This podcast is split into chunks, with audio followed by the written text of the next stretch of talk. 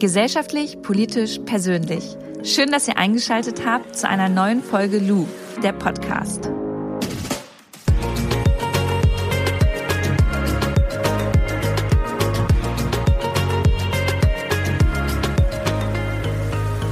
Sind wir mal ehrlich, Liebeskummer ist ein Arschloch. Dieses Gefühl, Liebeskummer, das würde ich am liebsten in die unterste Schublade schmeißen und da nie wieder rausholen. Aber jeder von uns oder auch jede hatte, glaube ich, schon mal Liebeskummer. Und deswegen finde ich es ganz wichtig, dass wir heute vielleicht einfach mal ganz offen darüber sprechen. Und ich würde euch gerne mit auf eine Reise in meine Vergangenheit nehmen, denn ich hatte zweimal krassen Liebeskummer und zweimal auf ganz unterschiedliche Art und Weise. Ich hatte damals einen Freund, mit dem ich zusammengelebt habe und der war morgens duschen und ich war im Schlafzimmer, habe das Bett gemacht und in diesem Moment hat ähm, sein Handy vibriert, das lag auf dem Nachtschrank. Ähm, der Bildschirm ist aufgeploppt und eine Facebook-Nachricht stand da. Und man konnte damals die Facebook-Nachricht auch noch so halb lesen, also wenn dann so eine Vorschau halt ist. Und natürlich habe ich drauf geguckt. Und dann war da eine Nachricht, da stand dann von einem Mädel, ähm, ja, der Kuss, die Nacht war super schön und ich würde mich freuen. Und dann Punkt, Punkt, Punkt. Ich konnte dann nicht weiterlesen, weil mehr konnte ich nicht sehen. Und ich weiß nicht, ob einige von euch dieses Gefühl kennen. Aber in dem Moment hatte ich so einen richtigen Schweißausbruch, Bruch, so ein Ohnmachtsgefühl und noch tausend Messerstiche, die ja in mein Herz gestochen haben. Und in dem Moment wusste ich gar nicht, das waren so Millisekunden und ich wusste gar nicht, was ich machen sollte. Hab dann ganz schnell ein Foto, also von also ein Foto mit meinem Handy von dieser Nachricht gemacht, habe das noch meinen Mädels geschickt und in dem Moment kam mein damaliger Freund schon ins Schlafzimmer. Hat's erst gar nicht gecheckt, hat erst mal so ein bisschen rumgewitzelt und ich habe dann einfach nur noch angefangen zu weinen, habe ihn angeschaut und gefragt, was ist letzte Nacht passiert. Und dann wusste er erstmal gar nicht, was, was er sagen sollte. Und dann habe ich gesagt, schau auf dein Handy. Er hat auf sein Handy geschaut. Und man hat richtig gemerkt, dass er in dem Moment, glaube ich, froh war, dass es so passiert ist und auch aufgegeben hat. Also er hat dann einfach seine Sachen genommen, mich gar nicht umarmt oder überhaupt nichts gesagt. Er meinte einfach nur, Lisa, es stimmt, ich fahre jetzt erstmal zu meinen Eltern. Wir hatten eine gemeinsame Wohnung, er also rausgegangen zum Auto und wollte losfahren. Und das, was ich dann gemacht habe, das war mir ganz, ganz lange super unangenehm. Und auch heute, wenn ich darüber spreche, denke ich rückblickend immer noch, ah, warum hast du das gemacht? Aber letztendlich sind es halt Gefühle, die man hat. Ich bin hinterher und habe ihn angebettelt, bei mir zu bleiben. Ich habe gebettelt und ihn festgehalten und geweint und gesagt, bitte bleib hier, lass uns darüber sprechen, weil dieses Gefühl, verlassen zu werden, für mich unerträglich in dem Moment war. Und man muss sich echt nochmal vor Augen halten, er hat mich betrogen. Also er hat die Nacht, was sich herausgestellt hat, mit einer anderen Frau, ja, geküsst, geschlafen und in dem Moment auf seine Beziehung geschissen, weil es mir dann auch nicht gleich gesagt hat, als er nach Hause kam. Also er kam ja zu, nach Hause zu mir ins Bett und hat mit mir gekuschelt und lag halt neben mir. Und diesen Mann habe ich jetzt in dem Moment angebettelt, dass er bei mir bleibt. Und er ist dann gefahren, was auch letztendlich das Beste war, rückblickend, was passieren konnte. Aber ich war völlig fertig. Ich saß auf dem Bürgersteig auf der Straße, hab bitterlich geweint und hatte das Gefühl, mein Leben ist vorbei. Ja, da hat mich eine Person betrogen, eine Person, die ich über alles liebe und verlässt mich jetzt auch noch. Eigentlich hätte es ja andersrum sein müssen, dass ich diese Person verlasse. Und das würde ich sagen, war bei mir persönlich dann die Phase eins, was Liebeskummer angeht. Also ich glaube, jeder Mensch geht ja ganz individuell mit Liebeskummer um und jeder Mensch durchläuft auch andere Phasen, wenn es um Liebeskummer geht. Aber diese erste Phase war bei mir leugnen und ja, schon so ein bisschen betteln. Also ich wollte nicht, dass diese Beziehung zu Ende ist, obwohl mich mein damaliger Freund betrogen hatte.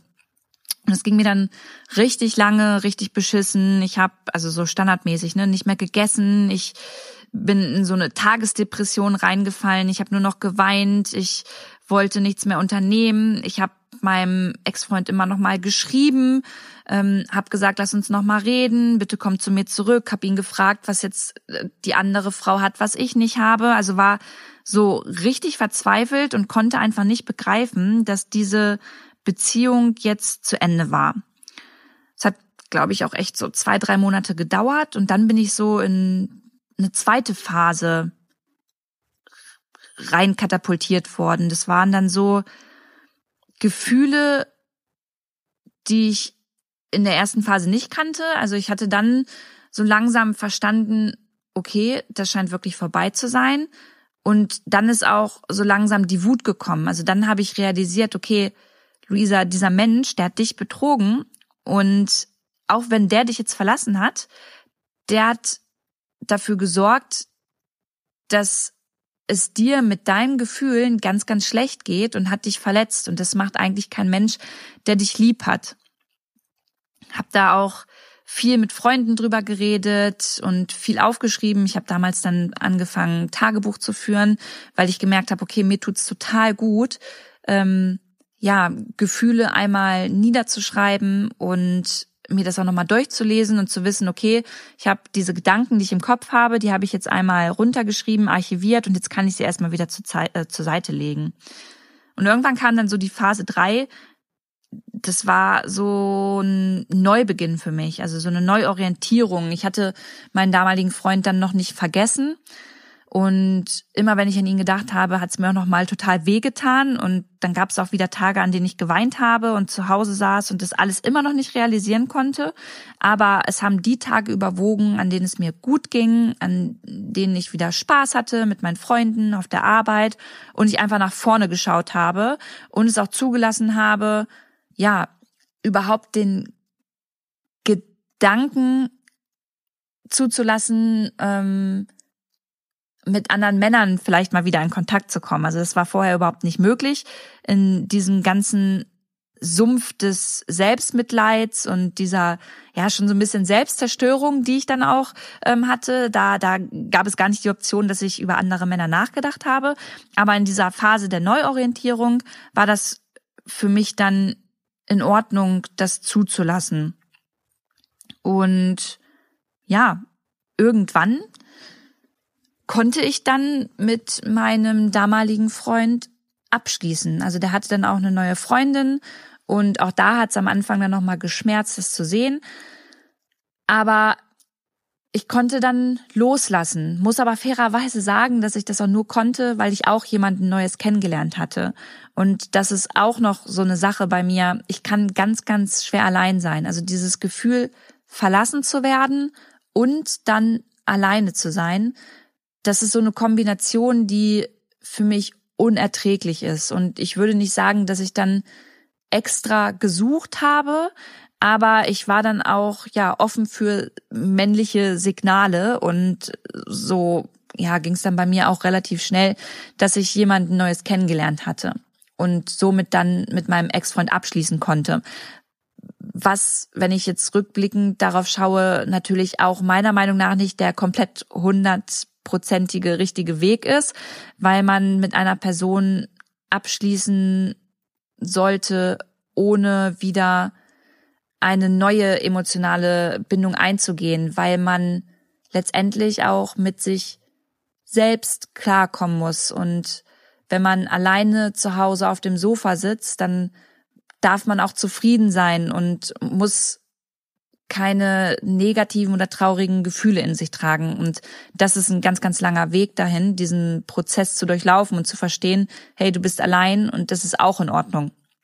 Das kann ich heute auch immer noch nicht zu 100 Prozent. Ich würde sagen, besser. Da habe ich letztens auch mit meinen Mädels drüber geredet. Ich kann es besser inzwischen, aber nicht zu 100 Prozent. So, das war Liebeskummergeschichte Nummer eins.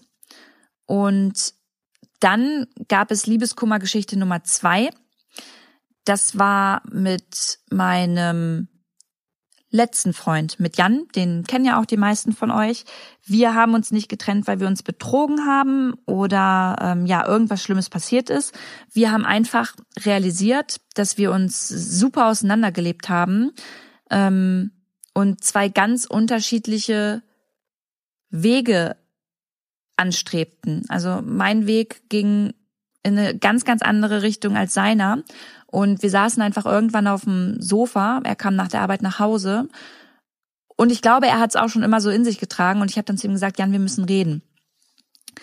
Und das ist auch eine Art von Messerstichen im Herz, sich das so krass einzugestehen, obwohl man einen Menschen noch liebt und obwohl man nicht betrogen wurde und obwohl alles in Ordnung war, dass es einfach nicht mehr funktioniert und man sich nicht mehr auf dieser Partnerebene liebt, sondern eben nur noch als Kumpels. Und ja, das haben wir uns bei diesem Gespräch einfach eingestehen müssen, sind nicht in Streit auseinandergegangen und haben diese Beziehung beendet. Und auch da muss ich ganz klar sagen, hatte ich Liebeskummer danach. Das ist auch ganz normal, aber eine andere eine andere Art und Weise. Also da gab es nicht diese Phase, dass ich irgendwas leugnen musste. Da gab es auch nicht die Phase, dass ich wütend war. Ich glaube, da gab es eher die Phase Neuorientierung. Also ich wusste, ich muss mich jetzt einfach neu orientieren, bin auf mich gestellt, habe meinen Partner nicht mehr an meiner Seite. Aber habe ganz selbstverständlich auch natürlich den letzten Jahren nachgetrauert und habe probiert zu verstehen, hey, woran lag's denn? Lag's an mir? Was hätte ich anders machen können? Das ist ja auch so eine Art der Selbstreflexion, die man dann hat. Und ja, dieser Liebeskummer, Herzschmerz, der hat, ja, weiß ich, ich kann euch keine genaue genaue Anzahl der Tage sagen, aber ja auch ein paar Wochen gedauert, aber da war es nicht so, dass ich zu Hause ähm, nur auf dem Sofa saß, geweint habe, nichts gegessen habe, mir Bridget Jones angeschaut habe, traurige Musik gehört habe und einen Wein äh, getrunken habe. Da war es eher so, dass ich viel mit meinen Freunden darüber gesprochen habe, auch mal geweint habe. Ähm, auch wenn ich dann in unserer damaligen gemeinsamen Wohnung irgendwie Sachen gesehen habe, die mich an die Zeit erinnert haben. Das war natürlich nicht einfach. Aber das war auch eine Art von Trauern und Liebeskummer, die wichtig war, um dann letztendlich komplett damit abzuschließen. Und ja, so würde ich sagen, habe ich zweimal krassen Liebeskummer gehabt auf ganz unterschiedliche Art und Weisen. Und ich glaube, Leute, jeder von uns muss da einmal durch. Und wenn ein unsere Eltern so beim ersten Liebeskummer mal gesagt haben, ey, da musst du durch, das geht irgendwann wieder weg, dann will man das in dem Moment nicht glauben und man will es auch zehn Jahre später, wenn man nochmal Liebeskummer hat und die beste Freundin dann sagt, hey Mensch, Lu, das wird alles wieder gut, irgendwann ist das vorbei, dann will man das da auch nicht glauben. Dann denkt man einfach, boah, halt die Klappe, du bist gerade nicht in dieser Situation, lass mich einfach in Ruhe. Aber wir alle müssen da durch. Und das ist schon für mich so ein bisschen beruhigend zu wissen, dass das zu Prozessen im Leben einfach dazugehört und dass es ganz, ganz dolle weh tut und dass man diesen Schmerz auch zulassen muss. Den, den muss man sogar zulassen. Man muss trauern und man muss diesen Schmerz rausweinen, ähm, rausschreien, vielleicht auch beim Boxen rausprügeln oder beim Sport, aber man muss diesem Schmerz und dieser Trauer freien Lauf lassen. Und erst dann kann man später damit abschließen. Und gegen Liebeskummer gibt es kein, kein Patentrezept. Es gibt keinen Tipp der Welt, der euch sofort heilt. Da hilft nur wirklich mit, mit Freunden darüber sprechen, weinen, Tage haben, an denen man sich wirklich auch selbst bemitleidet. Das ist völlig in Ordnung. Und dieser Spruch Zeit heilt alle Wunden, der ist wirklich wahr.